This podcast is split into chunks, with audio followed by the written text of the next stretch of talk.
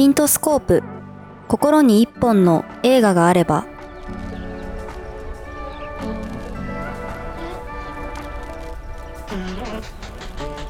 心の一本の映画との出会いをお届けするピントスコープポッドキャスト。誰かの記憶に残る映画体験を通して映画の新たな魅力をお届けする番組です。さて暑い日が続きますが皆さんどんな風に毎日をお過ごしですか？映画は楽しんでますか？今回お届けするのはそんな暑い時期にぴったりのアイスクリームから広がる映画の世界です。ピントスコープでコラムを連載中の歌詞作家シネカ土屋美桜さんとホームカミングスの福富祐樹さんがある映画の印象的なアイスクリームを一緒に作りながら映画と料理について2020年の初夏に語り合ったものを再編集してお届けします。BGM のように映画を流して生活しているお二人が語る映画の話は映画に登場する気になる食べ物や家での映画の楽しみ方とこだわり映画から与えられる創作のヒントなど様々に話題が広がりました。土屋さんと福富さんの会話を聞きながらぜひ暑い夏とアイスクリームから広がる映画の世界をお楽しみください。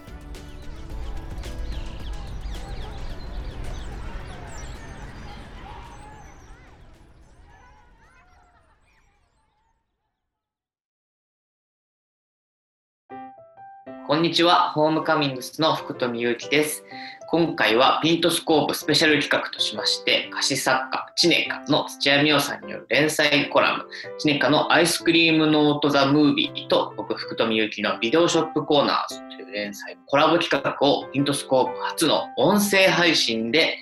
お送りしますというチネカのアイスクリームノートザムービーでは映画に登場するアイスクリームにまつわるコラムとそのアイスを土屋さんが実際に作って再現しています。僕はそのコラムですね、まあ、本当にすごいいいコラムが始まったなという、こう面白いですねっていうこう編集部の方とこう話していたところ、なんと今回タッグが立ち上がり、ピントスコープの中でコラボをするということで、そして今日はですね、Zoom というオンライン会議アプリで土屋さんのご自宅と自宅をつないでですね、画面越しに土屋さんにレクチャーをしてもらいながら、アイスクリームを作っていきたいと思います。もちろんアイスクリームを作りながら家での映画の楽しみ方や映画との出会いについてもお話ししたいと思っております。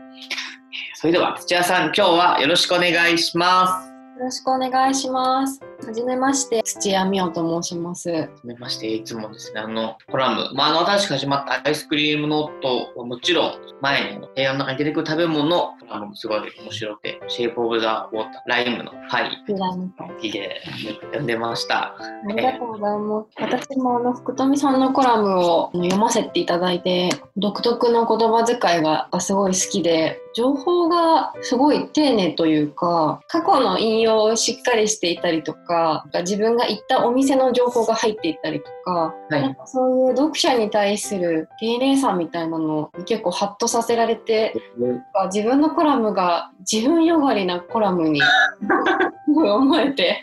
一人勝手に反省して5月に公開のコラムはちょっと福富さんエッセンスを勝手に入れて 見ました。コラムについてはまあまた後ほどいろいろと伺いたいと思います。それではですね、今日作るアイスをご紹介いただけますでしょうか？はい、今回はアレハンドロ・ホドルフスキー監督のリアリティのダンスに出てくるアイスを作ります。リアリティのダンス、ご紹介をお願いしてもよろしいでしょうか？はい。まずあのアレハンドロ・ホドルフスキー監督というのがあのチリ出身の監督で彼の幼少期の自伝的な作品だと言われているものなんです。ね、はい。すごい少年時代がチリの大恐慌の時代だったりとか、いわゆる温かい家庭ではなかった家庭で育っていってそういう記憶からこう自分を解放してあげたいみたいな思いがあってでその現実をこううまくこう消化させて記憶を再構成したようなこうファンタジーになっている。うん。その幼少期、地理が厳しい状況にあって、そういう状況って今に結構近いうんとこ。ろもあるかなっていうのもあって、自分の願いが叶わないとか思うようにいかないっていう時に何をしたらいいんだろうみたいなうん。状況下でこう見ると結構心に来るものがあるかなという。そう。まあただ映画自体すごく辛い作品にはなっていなくて母親がオペラ歌手になりたかった母親らしくてオペラ歌手になれなかったけど映画の中でオペラ歌手にしてしまったりとかアレハンドロ自体が変な金髪のカツラをずっとさせられてたりとか、そういう美術だったりとかキャストの振る舞いみたいなのがめちゃくちゃアーティスティックにうん。比較されているのでこう美術的なものを見るっていうところでまず楽しめるのかなっていう、うん。ストーリー的にも他の作品に比べて結構見やすいかなと、はい。ちゃんとまあ一応筋がこそうですねわかりやすくあるというか。かなりわかりやすいと、うんそんな作品です僕もあの、アップリンクの配信で見て、見ました。そう今まで見たことなくて、多分京都だと京都シネマで上映したと思うんですけど、なんかビジュアルは見たことがあって、うんうんそうですよね。結構話題になってて。そうなんですよ。なんか結構本当に今の時代にもなんかうん。あ変に合っちゃって、合っちゃってるというか、そうですね、劇中の中でも病気の流行りとかも出てくるし、なんかそういう本当にこう持たざる者の人たちの話でもあるというか、うんファンタジーみたいなの場面とかもありながらも、リアリティのダンスっていうこうタイトルっていうか、なんかそのタイトルに込められてるなんか意味合いみたいなのがなんかすごい面白いというか、いいタイトルやなってこうすごい思いました。見終わった後にすごい思いましたね。いつもノートを持って映画を見てるんですけど、ノートにアイスクリームとかドーナツとか、はいお葬式とか、犬とか猫とか、カテゴリーを作っていて、アイスクリームの項目のところを今回ちょっと見返していて、映画の中にアイス売りのおじさんが出てくるシーンがあって、うん。水と空気と大地と火でできていますって言いながら売るアイスがあるんですけど、はいそのアイスが一体どんなアイスなんだろうと思って映画の中で楽しみにして見ていると、こう出てくるアイスが普通のバニラアイスみたいな、そう。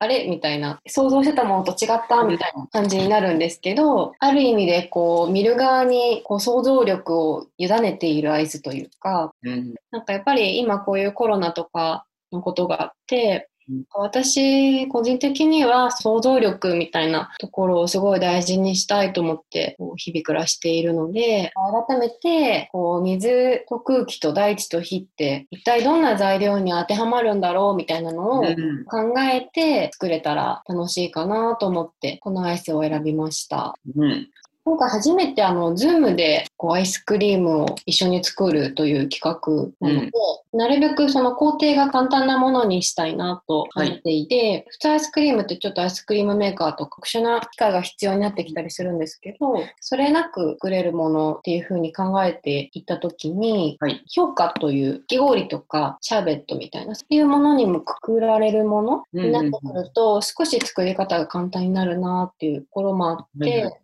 4種類材料をどう集めていこうって考えたんですけど、はい。水を生クリームとしてます。はいで、空気はクリームを作るときに必要な作業の一つで、攪拌という作業があって、混ぜる作業なんですけど、えっと、空気を攪拌としていて、で、大地はその大地からなるえー食べれるものっていうところで考えて、果物にしました。はい。火も、えー同じように大地とも重なってくるんですけど心に火をつけるみたいなこううん何かのきっかけになったりとかこうスパイス的なこう要素として、えーハーブとかスパイスを割り当ててみました。はい。お互いに同じものを作るっていうよりはそれこそ想像力のアイスなのでお互いに違うものができたらいいなっていうところもあって、はい水と空気は固定なんですけど、うん大地と火をあの6種類ずつ私の方でうん。で福富さんにもう1種類ずつ選んでもらって私の方でも選ぶという感じにさせてもらいました。はい。ね、それで果物大地の果物なんですけどバナナとイチゴでここここはあの生の果物で考えていてであとは缶詰なんですがパイナップルチェリーみかん応答の全部で6種類はい。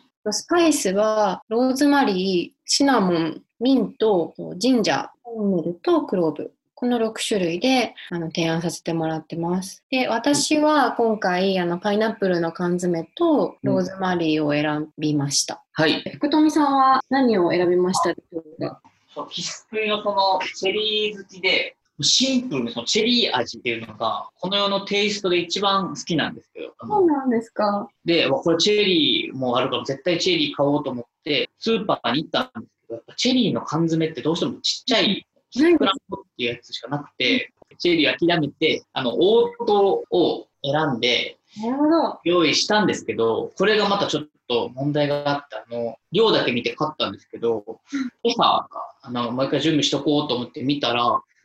内容総量と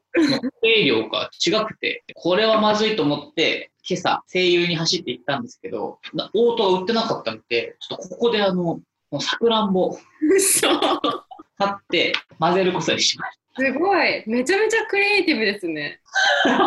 どんなアイスなんですかね、それ。た。はい。で一応スパイスも一応2種類用意して、一つはこのシナモンあ、いいですね、シナモン。と、あともう一つ僕が目がないスペアミント用意して、どちらが合うのかをちょっとお聞きしようと思って、多分シナモンの方が合うと思います。はい。ありがとうございます。じゃあ、オートとチェリー、プラスシナモン、僕の選んだ。じゃあ、早速作っていきましょはい。よろしくお願いします。では、それぞれですね、PC を持ってキッチンへ移動しましょう。まずは、缶詰だったら缶詰を開け開けます。で、はい果物は果物を洗って抜いておきます。で、それを L サイズぐらいがいいと思うんですけど、ジップロックに全部入れて、すいません、ちょっとさっき材料のところに入れられてなかったんですけど、今回砂糖も使ってます。砂糖も大地に値するところなんですけれども、砂糖機からの砂糖で。で砂糖を缶詰の場合は 360g の缶詰に対して砂糖 20g で缶詰はシロップ漬けでもともと甘くなってるので果物の場合は缶詰の3倍の砂糖の量っていうふうに考えてもらえると分かりやすいんですけど果物360に対して砂糖 60g はい。この分量を両方とも、えっと、ジップロックに入れて袋を閉じます。はい。したら袋の上からこう揉み込む感じでギュッギュッとはい。よく揉んでちょっと身が残るぐらいで全然大丈夫なので揉んだら平らな状態にして冷凍庫に入れて冷やし固めます、はい、2時間から3時間ぐらい固めたら十分なので、はい、それが、えっと、第一工程ですはい。今回はそこまでやってきてもらっている形そうなんで、冷蔵庫から生クリームを取って、円筒形の器に生クリームを 100ml、はい。ミリはい、入れます。そんなに分量はあんまり正確じゃなくても大丈夫で、今だったら100超えたりとか、そしたら、えー用意しているハンドブレンダー、はいミックスで泡立てていきます。はい。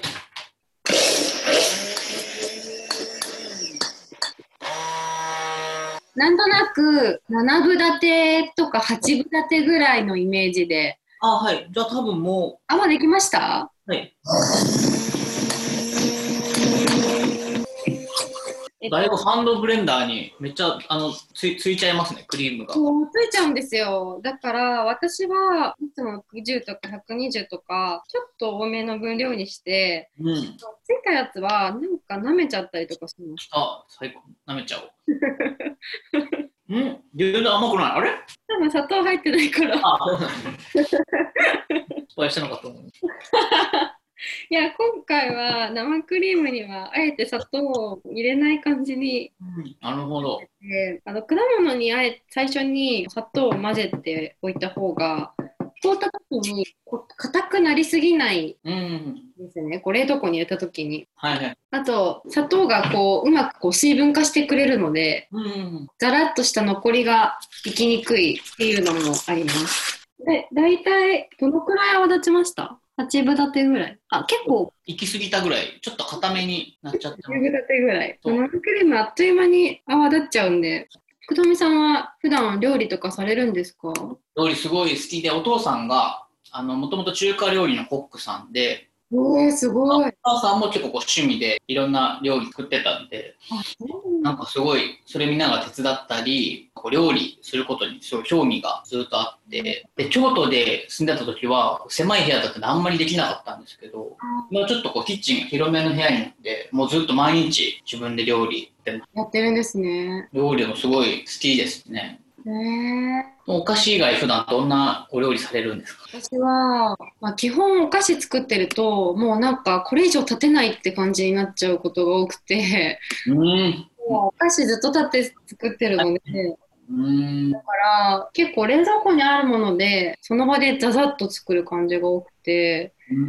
でもこう料理を作った時に生まれる匂いみたいなのが好きでうん。はい。なんかこう仕事とかこう終わった時に家の中にこう料理の匂いがするとそれが自分の多分スイッチのオンオフになってるというかはいはい。もうオフになるってこと？を。そうですそうです何にも普段匂いがないから唯一匂いがする時間が料理の時間だけで、うん。はいはい。料理を作ると一瞬こうオフになれるみたいなはいはいはい。え感じがやっぱりいいなと思って。でもやっぱり自分で作るご飯もいいけど誰かに作ってもらうご飯が一番 美味しいー、なまあね、それはそうなんだ。そう。うん。はい。じゃあ生クリームが泡立て終わったのではい。冷凍庫から凍らせておいた果物とジップロックにあのなるべく平らに入れて凍らせてくださいってあの話してたと思うんですけど、それはあの今からちょっとこう上からさらにこう砕きたくって、はい。砕きやすいようにするためにあのなるべく平らにっていう。ことではい。で、こう、凍らせておいた果物を上からちょっと揉む感じで、あの、ほぐしてあげて、で、ざっくりこう、ほぐれて、器に入れられるくらいにバラバラになってきたら、今、泡立てた生クリームのところに凍らせておいた果物を入れていきます。このアイスはどうやって思いつかれたんですか？アイスって、アイスクリームってすごく実はシンプルなお菓子で、材料も、基本はもう生クリームと卵と果物とか、その、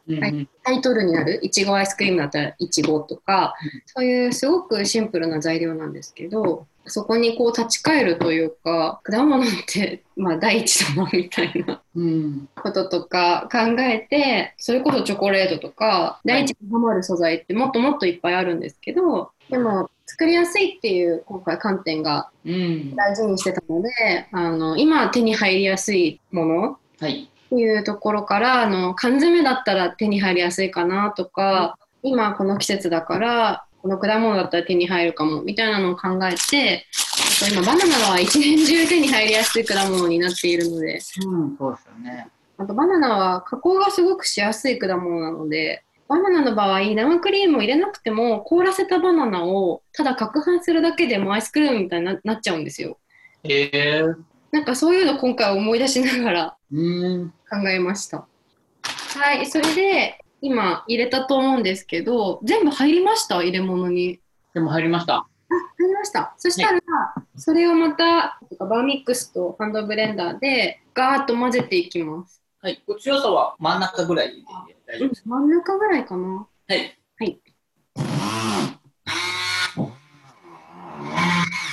これまで Zoom を使ったりしてます？えっ、ー、と、 Zoom は、 Zoom はもう今全部 Zoom とかになってて、はいはい。そうですよね。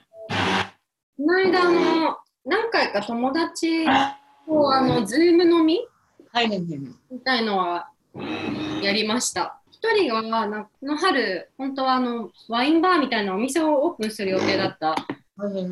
オープンできなくなっちゃったので、その人からワインを買わせてもらって、うんそ。れがその飲み会の当日家に届くんですよ。はいはい。なるほどでそ。の届いたワインに合う料理は各自作って、うん。みんなその同じワインを片手にご飯を食べるっていう会みたいな。えー、いいですね。うん。ひとみさんはなんかやります？やってます？ Zoom まあ、そのバンドのまあ打ち合わせとかそういうのはもう全部 Zoom でやってて、とかまあ打ち合わせ、まあやっぱ打ち合わせ、仕事系は全部 Zoom、まあそれと派生してもそのまま打ち合わせで終わってそのまま残ってみんなでちょっと話したり、まあ本当その喫茶店行くみたいな、お茶するみたいな感じで、と話したりしてます。やっぱこう、もう、僕、その家の近所に知り合いも誰も住んでなくて、ああ、そっかずっと。一人で家いるんで、うんうんうん寂しすぎて、確かに、そっか、そうですよね。もう今、あれですよね、バンドとかも活動が。だから今はもうみんなで遠隔で曲作るやり方を習得しようとしてるっていうか、すごい遠隔で曲作り。新しい曲が生まれそう。ね、なんかでも本当そういう、この状況やからこそできる何かみたいなのが多くなりそうね。どうですか？混ざりました？大体こんな感じですけど、どうですか？あ、いいですね。なんかあの、固形があんまりない状態になれば、あ、はい。ので、そしたら、その器ごと、冷蔵庫に入れちゃいます。はい。1、2時間凍らせる感じです、これを。はい。これはもうこのハンドミキサー的なものがあればもうすごい便利ですね、これ。そうですね。やっぱハンドブレンダーとか、すごい便利ですよね。これは、結構やっぱ料理でも使うことが多くて、うんスープ作るときとか。うーん。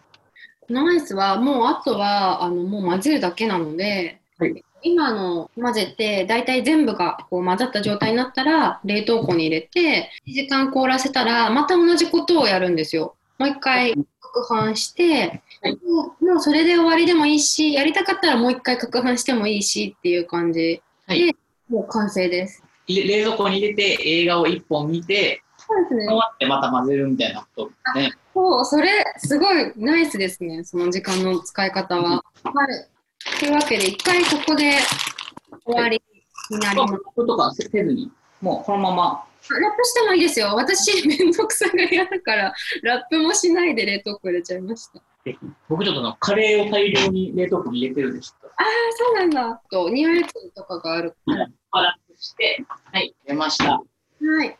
次、攪拌するとき、冷凍庫から出すと、まあ、ちょっと硬くなってるので、はい少し力がいるかなっていう感じなんですけど、でも基本は変わらないです。もう、そう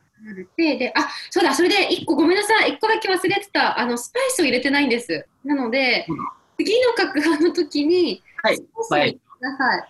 スパイスの分量は、一つまみっていうイメージです。はい指でスパイスの山からちょっとつまんだ時に持てるぐらいの量っていう感じで考えてもらえると分かりやすいかなと思うんではい、じゃあ僕はシナモンを次の時に入れます。す。はい。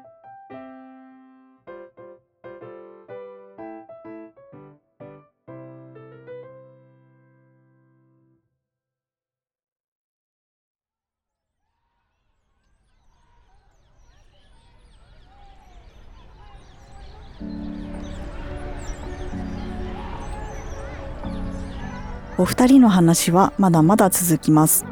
次回はお二人のお家での映画の楽しみ方にも話が広がります。来週もお楽しみにお待ちください。今回、土屋美桜さんと福富祐樹さんが作ったアイスクリームのレシピをピントスコープのサイトで掲載していますので、ぜひそちらもお楽しみください。また、ご感想もお待ちしています。ピントスコープのサイトの感想を送るから、また、ツイッターやインスタグラムで、